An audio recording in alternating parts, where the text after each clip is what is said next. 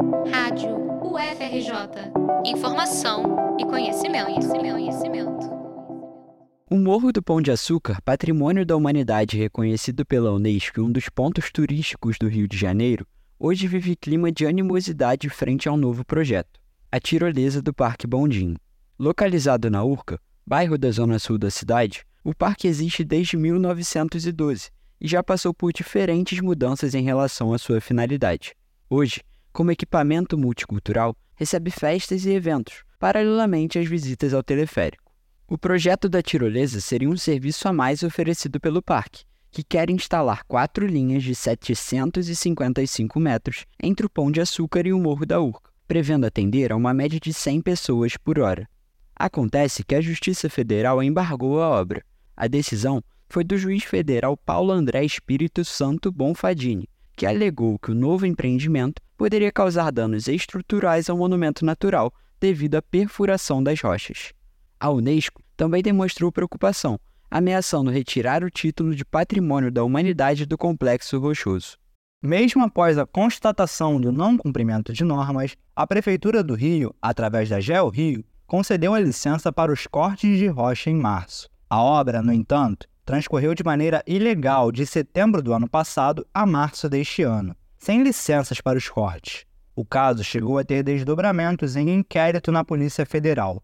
Sem licitação e concorrência, o domínio e a exploração do monumento natural dos morros do Pão de Açúcar e da Urca está há mais de um século sob a gerência da mesma empresa. A companhia Caminho Aéreo Pão de Açúcar é, desde a construção em 1912, a empresa que administra o parque. Entramos em contato com a empresa através da seção Fale Conosco do portal da Tirolesa, mas não obtivemos resposta. Sérgio Alvim, arquiteto, advogado e um dos representantes do movimento Pão de Açúcar Sem Tirolesa, conversou conosco e comentou a respeito de diversas polêmicas que estão por trás da empresa que administra o Parque Bondinho. De acordo com ele, no fim, a questão gira em torno de uma maior permanência nas dependências do parque, para gerar mais consumo no topo dos dois morros, a falta de um maior controle e de uma licitação para um novo consórcio, segundo o advogado, geraria espaço para essa usurpação da área pública. Após agravo da Companhia Caminho Aéreo Pão de Açúcar, indeferido pelo desembargador Luiz Paulo da Silva Araújo Filho, ratificando a decisão do juiz Paulo André, Sérgio também pôs luz a questões importantes que foram ignoradas durante a obra. Existem muitos elementos de preservação para o meio ambiente, para o patrimônio histórico e para a questão urbanística que protegem esse, esse local, o Pão de Açúcar e o Morro da Urca. Então é, é muito estranho é até incompreensível que alguns órgãos municipais tenham dado essas licenças e que o IFAM tenha concedido a possibilidade de fazer a obra da forma como está sendo feito. O advogado detalha também questões financeiras da operação e o retorno irrisório para a União. De cada 100 reais que a empresa é, arrecada, só 5 reais vai para o município. Ou seja, o município só arrecada 5% sobre o que a empresa ofere de benefícios de lucro. Então, o benefício para a cidade é muito pequeno. Esse bem é da União e a empresa tem uma pagar uma taxa de uso por esse bem público que gira em torno de 1 milhão e 700 mil por ano.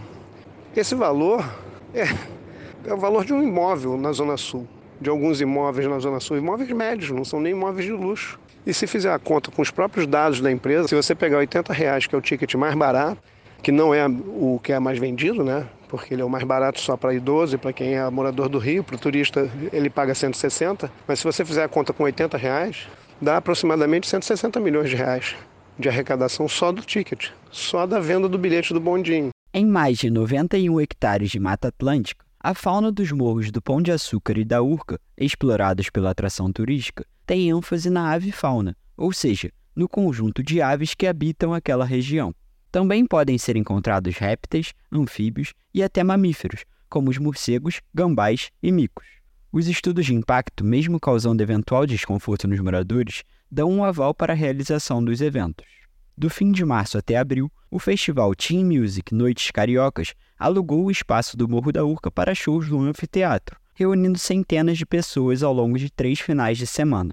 Artistas como Nando Reis, Gilberto Gil e Alceu Valença estiveram no line-up do badalado evento, que começava no início da noite e disponibilizava ingressos com valores por volta de 80 reais no primeiro lote.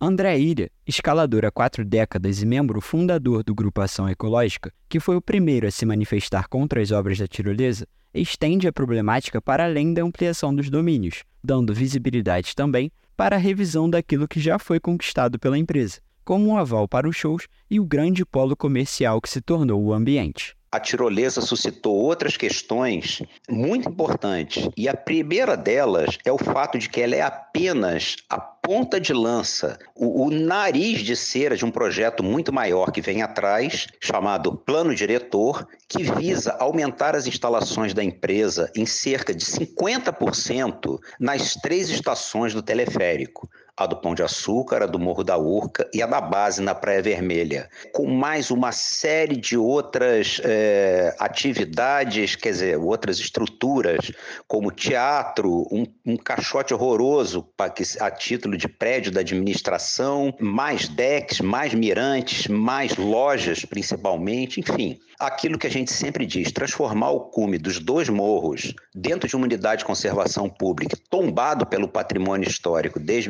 1973, num hub de entretenimento, uma mistura de parque de diversões com shopping center e com casa de espetáculos, daqueles shows e daquelas festas com som altíssimo que infernizam a vida dos moradores da Urca abaixo e, obviamente, estressam a fauna da unidade de conservação pública ao redor. A construção, até então, tinha sido autorizada pela Prefeitura do Rio e pelo Instituto do Patrimônio Histórico e Artístico Nacional, o IFAM. Isso foi motivo de denúncia pelo Grupo Ação Ecológica. André Ilha também alegou um distanciamento do IFAM para o debate com os movimentos, mesmo com o envio de ofícios de denúncias e reuniões com o presidente do Instituto e com o atual superintendente no Rio de Janeiro, ainda em abril. Depois que o IFAM descobriu que havia grande retirada de rocha através de perfuração e de desmonte para nivelamento de platôs, para aumentar a área disponível para o empreendimento, o IFAM, em vez de embargar a obra, multar a empresa e mandar desfazer tudo, surpreendentemente, o IFAM autorizou que isso prosseguisse, dizendo que o impacto era mínimo. Há imensa discordância quanto a essa posição e, por essa razão, o Ministério Público Federal, como eu disse, ingressou com essa ação civil pública, que obteve uma liminar para paralisar as obras, embargá-las, até que houvesse a decisão de mérito da ação proposta. A empresa, inclusive, entrou com um agravo, ou seja, com um recurso, pedindo que fosse suspensa a eficácia, né, a, a, validade desse embargo feito na primeira instância. Ela fez isso junto ao Tribunal Regional Federal aqui no Rio de Janeiro. E esse recurso da empresa também foi rejeitado pelo tribunal. O grande ponto de virada foi a comprovação de perfurações nas rochas, observadas pelo geólogo Antônio Carlos Magalhães. Ele é fundador da Geoestrutural, uma das maiores empresas do país na área de consultoria de geologia estrutural e geotecnia. De acordo com Antônio, as fundações da tirolesa não foram precedidas por estudos geotécnicos suficientes, o que causaria sérios riscos de acidentes e até o colapso catastrófico da estrutura, no pior dos casos. O setor de perícia e engenharia do Ministério Público confirmou as preocupações do geólogo. Imagens aéreas também serviram como base para denúncias, e foram divulgadas por meio de perfis no Instagram de movimentos envolvidos na luta contra a tirolesa. Embora a Secretaria Municipal do Meio Ambiente tenha afirmado em nota à imprensa que numa vistoria técnica no início de março não havia encontrado quaisquer irregularidades na obra, a constatação de novas fases com perfurações em rochas paralisou as operações e pôs uma vírgula no que era planejado pela administradora do parque. No dia 14 de julho, a Fundação GeoRio, vinculada à prefeitura, deu um parecer técnico com um laudo para atestar que a obra não evidenciaria ruptura no maciço onde está sendo construída a tirolesa. O IFAM, em meio à polêmica e às solicitações de entidades da sociedade civil, iniciou um processo administrativo no dia 18 para analisar a situação. Reportagem de Davi Maia e Tel Faria.